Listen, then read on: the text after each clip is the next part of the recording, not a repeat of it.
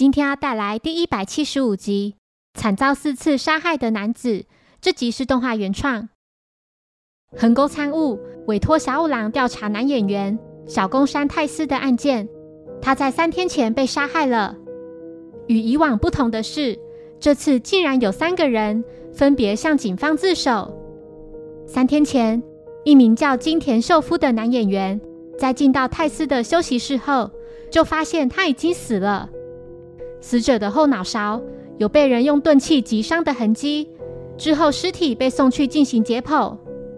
警方询问了这三名自首的人，第一位圣佑千武表示，当时死者突然闯进自己的休息室，不知他是否喝了酒，总感觉整个人摇摇晃晃的。死者气冲冲地拿了自己手上的剧本，还说绝对不会把角色让出来。死者撕破剧本，并朝自己脸上丢。由于一时气愤，就拿了一旁的花瓶砸向死者的头。第二位星野智行表示，死者突然闯进他的休息室，并用手抓起他的衣领，警告说新仓公子是他的女人。说完便用力地把自己推到墙角。由于一时气愤，就拿起一旁的花瓶砸向他。接着把尸体拖到死者的休息室里。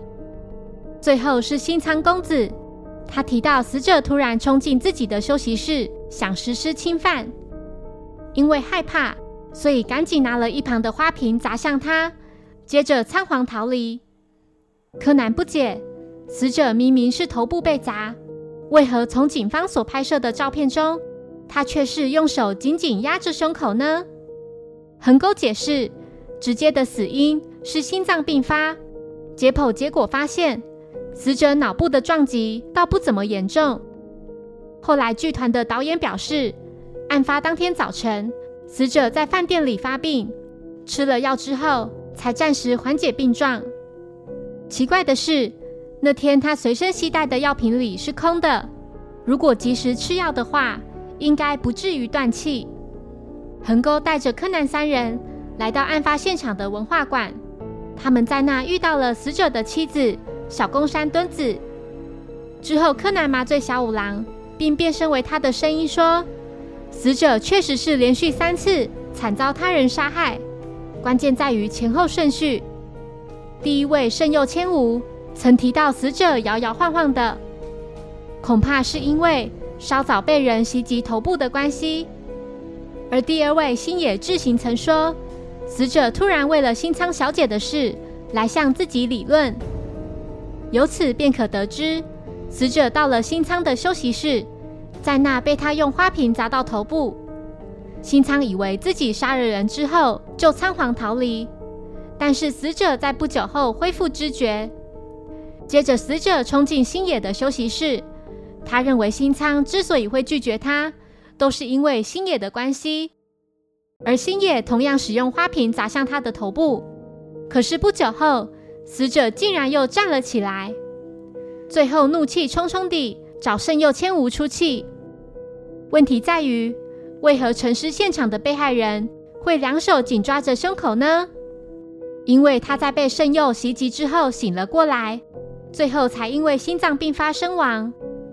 他随身携带的药罐里是空的，由此可知。是有人偷走了他的药，最有可能的凶手就是夫人。夫人笑称，小五郎根本没有证据证明是自己将他的药偷拿光。小五郎回应道：“他并没有说夫人把药拿光。若真的没有药，被害人应该会找人求救，但他却没有这么做。也许是因为夫人在瓶子里放的是其他的药物，而且只有一颗。”被害人当然会毫不犹豫地立刻把药吞下，最后气绝身亡。